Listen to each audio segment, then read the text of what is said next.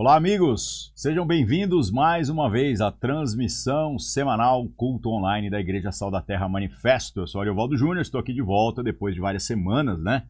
Onde tenho sido coberto aí, substituído pelo Enio, né?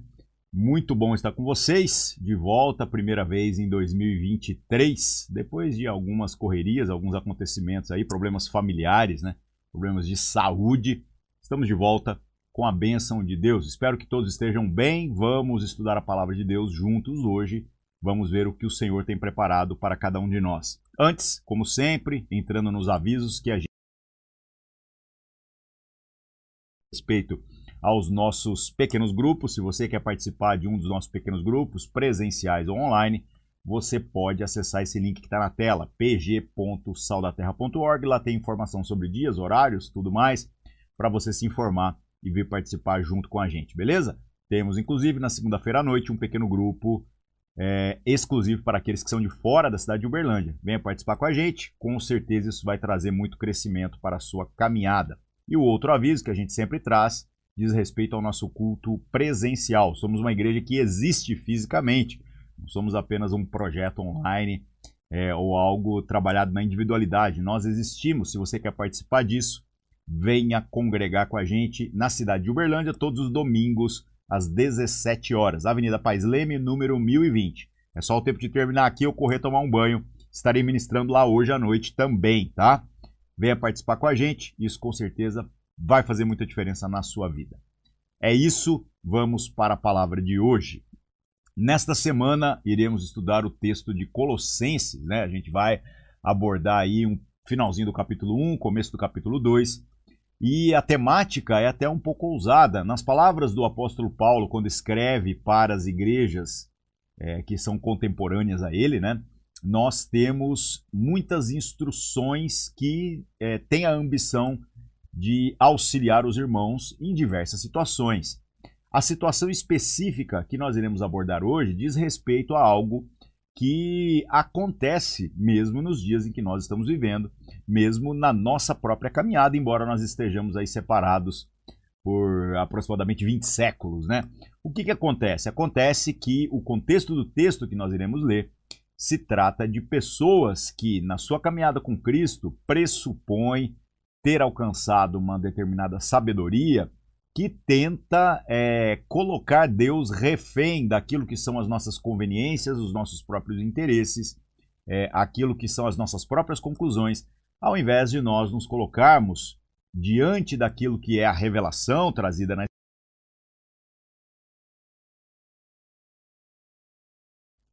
Só um minutinho. Meu microfone, meu microfone havia morrido aqui, já voltou ao normal. Beleza, vamos lá. É, voltando aqui para a mensagem. Se alguém ouvir algum problema aí, dá o um grito aqui no chat que a gente vai corrigindo em tempo real, tá? Bom, voltando. Nos nossos dias, nós podemos incorrer no mesmo erro que a gente vê que a igreja lá em Colossos né, estava sofrendo de pressupor, de acreditar que nós podemos concluir aquilo que é segundo a nossa própria sabedoria humana, o nosso próprio entendimento humano, e a gente ficar distante daquilo que é o que o Senhor está nos instruindo para viver. O Senhor está nos instruindo para nos tornarmos, né? Então, esta jornada da conveniência, ela não é tão novidade assim, não. Isso acontece com mais frequência do que a gente imagina. E o desafio não é que nós venhamos a projetar as nossas conclusões, é, as minhas, as suas, mas que a gente busque sempre aquilo que é a conclusão de Deus, a vontade de Deus, o que, que o Senhor está querendo falar com cada um de nós em cada contexto. Né? E nesta caminhada, pode ser que aquilo que nós estamos chamando de sabedoria não seja necessariamente sabedoria para Deus, não seja necessariamente aquilo que o Senhor considera como precioso. Então, quando nós nos relacionamos com a, na vida comunitária, né, na vida da igreja, quando nós nos relacionamos com as coisas que são difíceis, principalmente porque envolvem outras pessoas, qual é a nossa postura? Nós queremos é, ser aqueles que acreditam que têm a razão, aqueles que acreditam que já são maduros, que já entenderam tudo, e nós olhamos para os demais com desprezo, olhamos para os demais pensando se essas pessoas fossem é, um tipo de cristão similar ao que eu sou, tudo estaria resolvido. Ou nós também enxergamos o tamanho da nossa miséria, o tamanho das nossas limitações, nós enxergamos que, na verdade, nós dependemos da graça, da misericórdia e uns dos outros em todo o tempo, para que possamos alcançar aquilo que Cristo já garantiu na cruz. Né? Não no sentido de que o nosso esforço, o nosso empenho, ele vá é, completar alguma coisa que a obra de Cristo tenha deixado pela metade, mas no sentido de que se fomos verdadeiramente alcançados por Cristo, e Cristo, sendo aquele que é todo verdade, é todo razão, é todo ciência, é todo conhecimento, é todo revelação definitiva, absoluta, é completa tudo aquilo que havia de ser feito em favor da humanidade. Ele ainda assim não amarra todas as pontas, ele ainda assim lava os pés dos seus discípulos e diz que este é o chamado do ministério verdadeiro.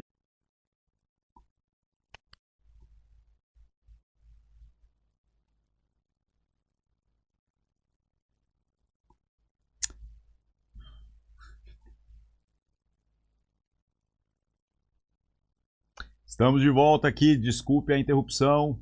Tive um travamento de PC por causa disso.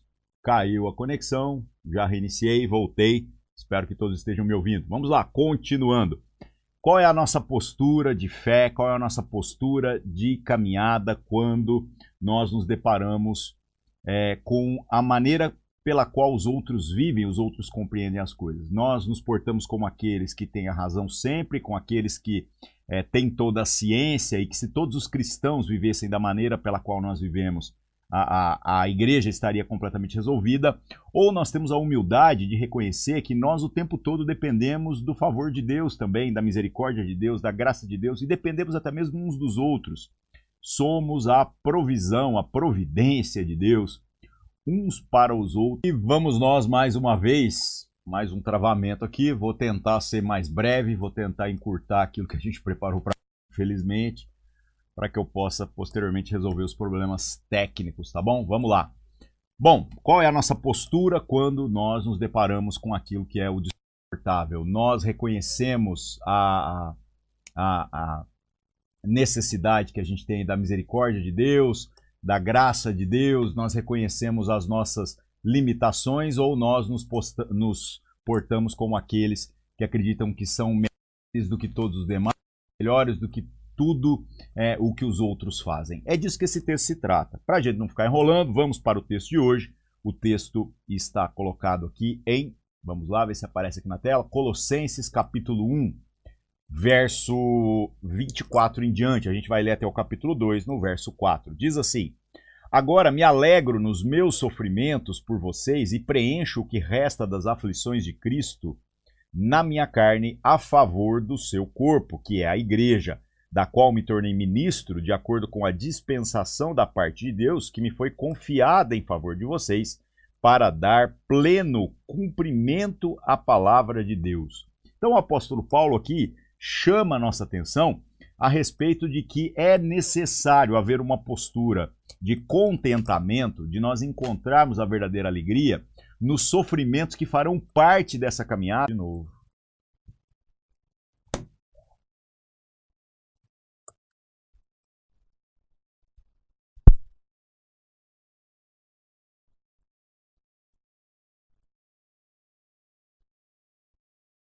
É, voltando, né? Nós estamos no texto de Colossenses, capítulo 1. A gente estava lendo aqui o verso 24 em diante. Vamos retomar a leitura e a gente dá um pega aqui de novo para tentar finalizar.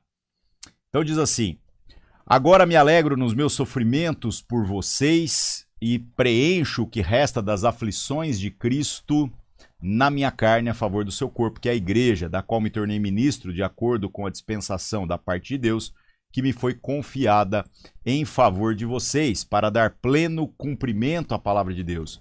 O mistério que esteve escondido durante séculos e gerações, mas agora foi manifestado aos seus santos. A estes Deus quis dar conhecer a riqueza da glória desse mistério entre os gentios, que é Cristo em vocês, a esperança da glória. Bom, do que, que se trata isso tudo que o apóstolo Paulo está chamando a nossa atenção aqui.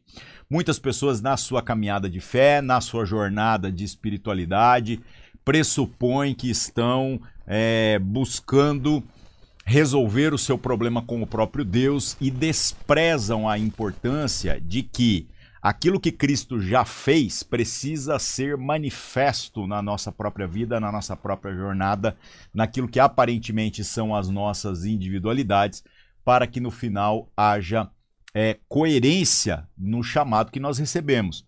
O apóstolo Paulo entendeu que as dificuldades, as lutas, os sofrimentos inerentes ao esforço para ser igreja é, que ele viveu na sua época eram sinais claros de que um mistério maior havia sido revelado né, através da obra de Cristo e agora materializado no seu ministério, na sua jornada. Do que, que ele estava falando? Ele estava falando de que nós recebemos a missão de sermos instrumentos na vida uns dos outros, instrumentos de edificação, instrumentos de coerência, instrumentos que de certo modo pressionam uns aos outros para que nós possamos chegar mais perto daquilo que é o desejo, a vontade de Deus. Então o que acontece é que cada um de nós está numa jornada, numa caminhada, onde estamos resolvendo as nossas próprias incoerências, os nossos próprios problemas, as nossas próprias lutas pessoais, mas também deve haver em nós um esforço visível, um esforço claríssimo, um, es um esforço é, inquestionável, no sentido de que é, venhamos a assumir a responsabilidade de caminharmos em sermos mais parecidos com Jesus para que estas chagas, este morrer que existiu em Jesus, exista também no corpo dele, que agora é visto através da igreja. Ou seja, cada um dos indivíduos carrega nas suas próprias dores a responsabilidade de ser instrumento para a edificação dos seus irmãos. Se você achar que você é a referência, você é o padrão, você, na verdade, ainda não entendeu nada e está vivendo como viviam as pessoas que supunham ser religiosas é, antes de conhecerem o próprio Cristo. Né? Todo mundo quer medir o mundo a partir das suas próprias percepções, suas próprias.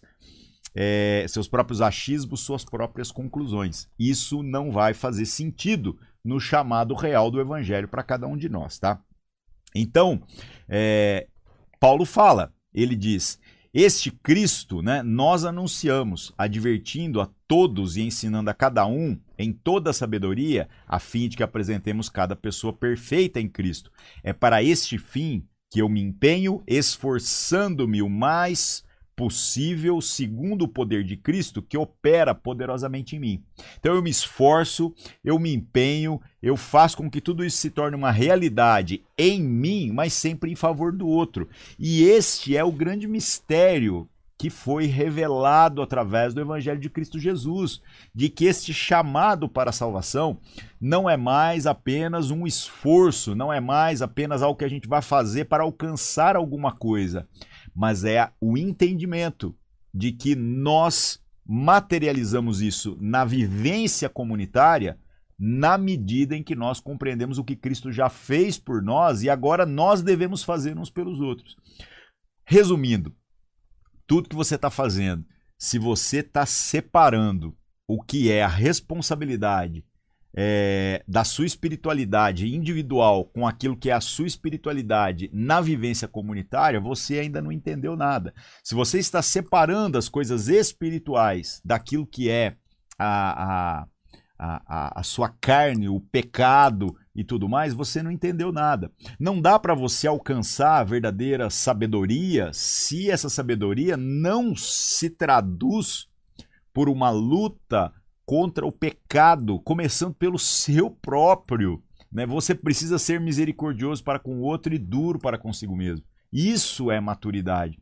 E mais, você precisa também de um esforço é, por entender que o outro é o seu problema, o outro é sua responsabilidade, o outro não é apenas problema dele mesmo ou problema de outras pessoas, como muita gente acaba, infelizmente, vivendo. Né? Não dá para você achar que Deus está querendo dar a você algum tipo de sabedoria que não esteja intimamente ligada ao esforço pela santificação. Este tipo de pensamento é, dualista, né, onde a gente separa as coisas da vida, as coisas da carne, daquilo que são as coisas do espírito, esse tipo de pensamento é um pensamento é, herético, é um pensamento que é totalmente discrepante com a verdade do evangelho trazida para nós. Jesus viveu todas essas verdades andando no meio de nós. Então nós não podemos pressupor que a gente deve viver de maneira diferente. Não. O nosso viver entre as pessoas deve traduzir esta clara consciência de espiritualidade. E não existe nenhuma sabedoria que você vai alcançar que destituída daquilo que é o esforço de morrer todos os dias para si mesmo, do esforço pela santificação, da luta pelo pecado, vai te fazer de fato uma pessoa salva, uma pessoa melhor, se, é, se isso não está intimamente ligado com o, a vontade de Deus, o interesse de Deus em favor é, da nossa vida, né, em favor uns dos outros. Então, cuidado. Tem muita gente que às vezes está se achando aí é, o mais entendido em tantos assuntos e essa pessoa, no final das contas, não compreendeu que Deus não está tentando formar um grupo de filósofos, não. Deus não está tentando formar um grupo de oráculos, Deus não está tentando formar um grupo de pessoas especialistas para dar consultoria e espiritualidade para os outros.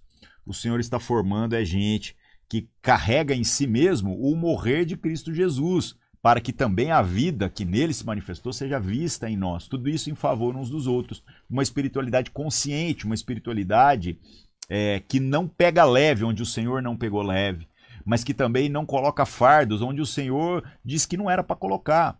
Né? Nós pegamos pesado uns com os outros, nós não dissociamos a luta contra o pecado daquilo que é a nossa prática, o nosso esforço pela caminhada, porque isso vai nos levar por um caminho de heresia, tá?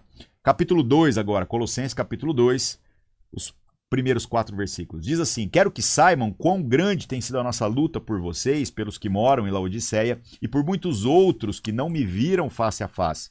Faço isso para que o coração deles seja consolado e para que eles, vinculados em amor, tenham toda a riqueza da plena convicção do entendimento para conhecimento do mistério de Deus, que é Cristo, em que estão ocultos todos os tesouros da sabedoria e do conhecimento. Digo isso a vocês para que ninguém os engane com argumentos falaciosos. O que está acontecendo nesse contexto e é o que está acontecendo até nos dias em que nós estamos vivendo hoje. Muitas pessoas pressupõem viver é, uma iluminação espiritual, uma sabedoria, um entendimento que transcende aquilo que a simplicidade da fé deveria é, é, materializar na nossa vida, né? deveria é, tornar visível na nossa vida. E essas pessoas estão enganando muitos, estão usando argumentações que são falaciosas, né? que têm aparência de verdade, mas que não tem nada a ver com a pessoa de Cristo Jesus.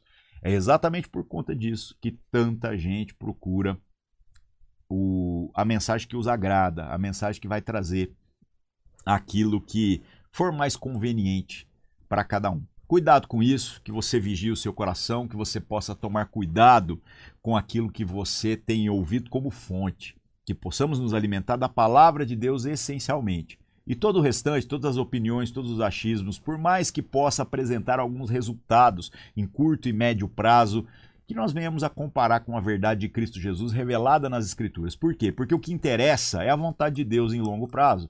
Todo o restante vai passar. As nossas construções, as nossas fórmulas, aquilo que a gente acredita que seja melhor, tudo isso, tudo isso vai ficar, vai ser provado pelo tempo e não vai prevalecer. Né? Quando vier aquilo que é perfeito, tudo isso que é imperfeito será aniquilado. Que possamos ter uma postura de humildade, de coerência, uma postura onde nós nos relacionemos com o que o Senhor nos chamou agora para viver, sempre entendendo que é necessário um esforço por reconhecer que nós ainda não sabemos tudo e que nós não podemos, a partir das nossas conclusões, daquilo que a gente acha que a gente sabe, pressupor que temos uma iluminação especial superior ao que os outros entenderam. Dependemos uns dos outros, essa dependência não cessa. Se você está achando que um dia você vai receber um diploma do qual você vai poder dizer assim: eu não preciso de mais ninguém, eu não tenho mais nada do que aprender da Bíblia,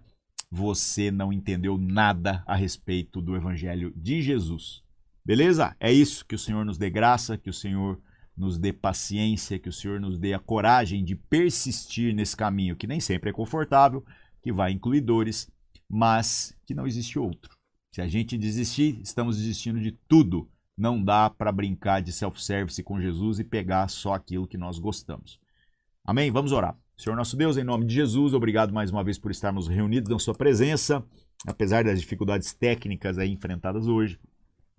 Que o Senhor tenha misericórdia de nós, que o Senhor nos dê é, entendimento, sabedoria, esforço né, para que vivamos em coerência com o que a Sua palavra está dizendo. E se há em nós algum sentimento de que nós sabemos mais do que os outros, de que a gente alcançou algum tipo de iluminação especial que parece que mais ninguém alcançou, que o Senhor perdoe o nosso coração, perdoe o nosso pensamento, que o Teu Espírito Santo trabalhe na nossa vida.